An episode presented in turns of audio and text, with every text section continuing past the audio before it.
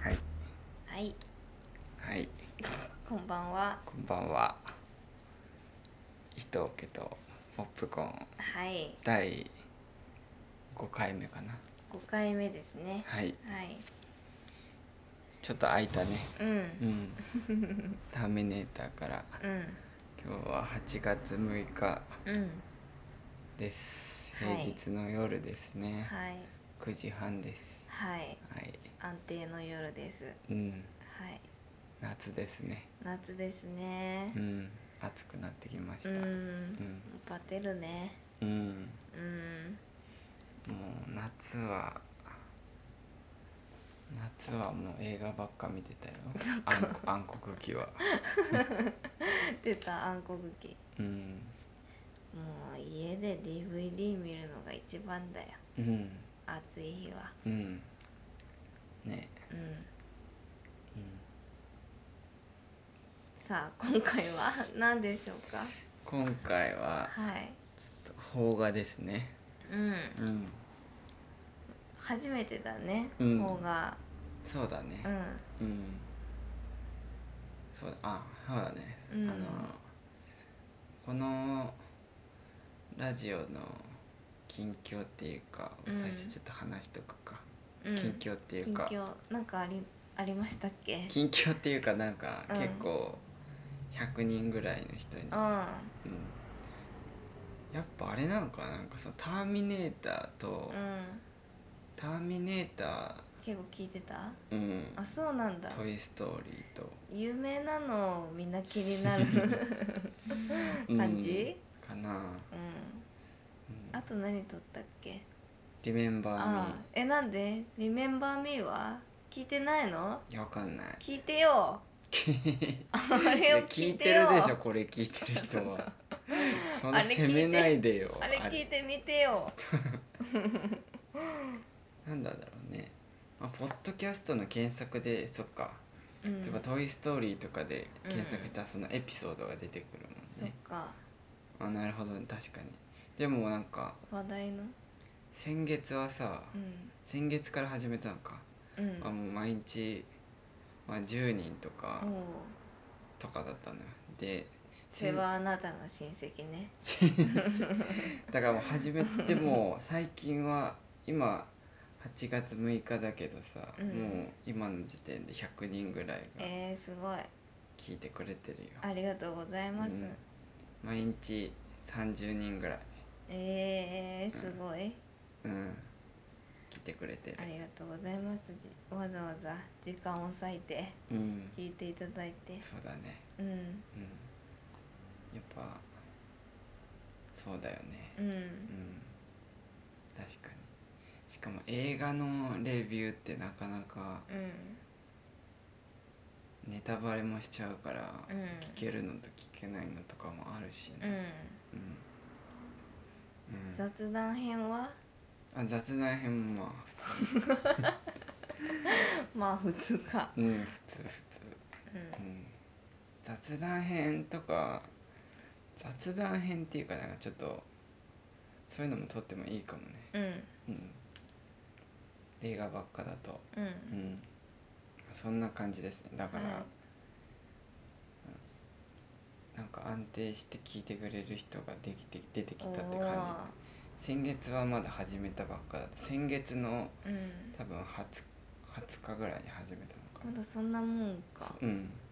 そうだよ「トすイ・ごスいトスーピリーードで撮ってるね」そうだよ、うん、確かにポッうんドキャストって結構その友達とかとやっても さ続かないっていうのはよく見あーたのよ、うんやっぱ予定合わせてとうか、んそうだよねうん、そうそうそう。うん。そんな感じですね。そんな感じで近今況はは回い。初めての、うはいん。方がほうがです。今回はもうあれだね。なんだろう。うん感想っていうかもううんおすすめしたい映画みたいな感じだよね。うん、そうだねはい。はい何でしょうかなんでしょうか。何でしょうか奥。男です 奥って言われた感じでド キッとしてたじゃん奥男ですねうん。 CM とかやってたかなやいややってたでしょあのやってた CM は見たことあったけ見どあの CM じゃあ見たいとは全く思わなかった、億男ですね、うんだから1億円の奥に男で うんうん億男で主演が佐藤健さんで、うんあと高橋一一生さんうんとか藤原竜也さんとか、沢尻エリカさんとかうんうんかな、うんうんで億男はうん普通につ蔦屋に行って借りたんだっけあ借りじたゃあ借りてきたのか気になってたよねでも気になってた、うんうんあの前にその「世界から猫が消えたならうん」見たことがあって、それで佐藤健さんそれも主演なんだけどうん何佐藤健ファンになってみファンたいと思ったのファンっていうわけではないけど味も見なきゃ味味も見ないといけない確かにファンってわけじゃないけど、うんうんファンってわけじゃないけどうんなんファンかちょっと気になるうんうん好きいい俳優さんだからねうん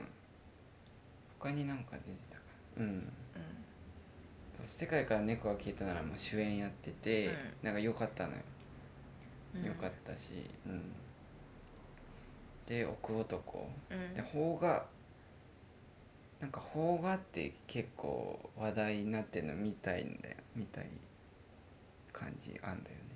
あそうなのねね、うん、日本語だから、 どういうことえなんか 日本語だからって だからさその洋画とか借りてきてさ、うん家で字幕で見るのはちょっとうん嫌な、嫌っていうか、ね伊藤は嫌だよね字幕なんかぼーっと見たいからそさっか入ってきてほしいんだよね私は一人暮らし時代字幕派だった、えなんかその人のかっこ声で聞きたえいってうんいう、吹き替えだとなんか、ちょっとねなんかキャラが違って感じちゃうじゃん、うんうんうん、かっこいいなうんいやいやでもねぼーっと見たいのはわかるわかるうん、目をそらしてても音で入ってくるからうんね映画館とかだったら別に集中して見るからいいんだけど、そうでなんか邦画って結構さ、うんなんだろうあんま評価されない感じない評価されないっていうかあーやっぱ映画は洋画でしょみたいなああーあるねそ若う干そう邦画はダメだよみたいな、うんのあんじゃんうだから嫌なのん嫌なっていう 嫌なかだからなんかでも邦画でもさめちゃくちゃいいやつあんじんゃ、うんんだからそういうのを探し当てたいってういんうんうかうんうん、で,、うん、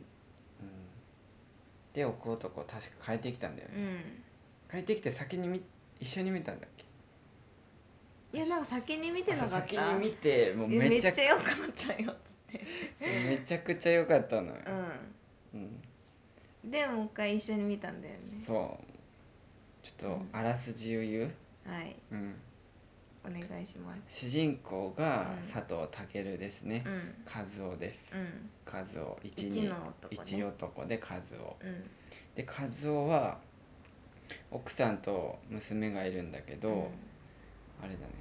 兄弟の借金を肩代わりして、3,000万円の借金ができちゃって、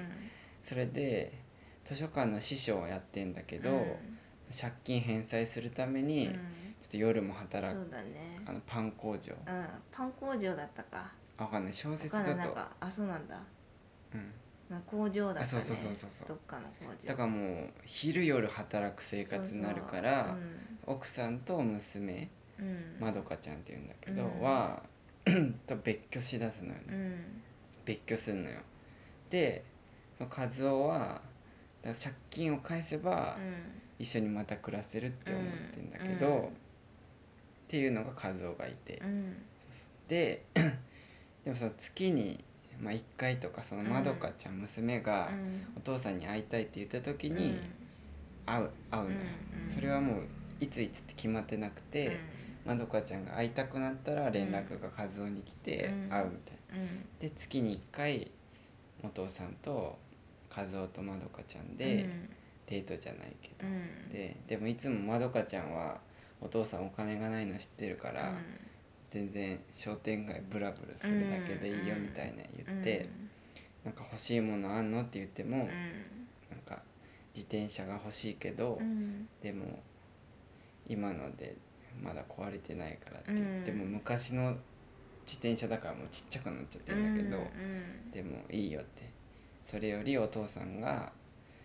借金早く返して一緒に暮らしたいよみたいうんななんていい子なんだめちゃくちゃいい子なんだようね、んうんで和夫は和夫はちょっと冴えない感じなんだよね、眼鏡かけてて、であれね商店街のその福引きうんうんのとこに通るそのね商店街をそのまどかちゃんとデートしててで通っててうん自転車があんのよ、うん自転車があってそのなんかエメラルドグリーンうんのすごいいい自転車があってうで、んででそのでもその商店街で何か買ったら福引き券もらえるんだけど、うん何も買ってないから、うんなんか買うかみたいに言ってんだけどまどかちゃん「いやいいよいいよこういうのあ当そうたかんないそんから」なみたい感じだったっなけわかんない小説かなそれは、うんそしたらなんか老夫婦がいて、うんうんなんかあげますよみたいなあー私たちもう80年以上うん一回も当たったことないみたいに言ってうん福引き券をもらうのよね、うんででその和夫がそのあのカランコロンを回すんだけど、うんうんなんかそのめちゃくちゃ念じんのよ自転車って言って、でこういうのは念じた念じれば当たるんじゃないかみたいな、うんで自転車自転車自転車って言って、うんうんそしたらなんか色が出てきて、うんカランコロンカランってなって、当たったなよんか4等四等ですみたいなう4ん等だ四等当たったよただ宝くじ10枚ですみ たいなで「まどかごめんな」って言って、うんうんでかその日終わんのよねでもまどかちゃんも言ってたよね宝くじ当た当たってるかもしれないそうじゃそんうみたそいうそうに言ってそうたもんねでも「ごめんな」ってう言って、んそしたらもうなんか次の場面はもうパソコンの前で「うんよっしゃ!」ってうん絶叫してるシーンなのね、うん当たでったんだよねその宝くじが1枚当たってて、うんそれが3億円当たってるのよね、うん借金3000万あったんだけど3億円当たんのよ、うんうんでこの3億あればあのまた家族と一緒にうんまどかちゃんとうん奥さんと暮らせるって和夫は思うのよ、うんでネットでその あの高額当選者みたいなの調べたら、うんうん高額当選者は最終的に不幸にななるみたいなのがいっぱい出てきて、で銀行に換金に行っても、うんそういう本をうんうんもらうんだよねその高額当、うん注意すべきことみたいななんか説明受けてたそようねそうそうそう高額な買い物はし確かないでください1000万円以上当たったら、うんなんかそういう説明を受けるんだだっ、っててうん本当にそうなんだねそうそうでだからだから3億もらったんだけどちょっと心配になって和夫は、うんこの3億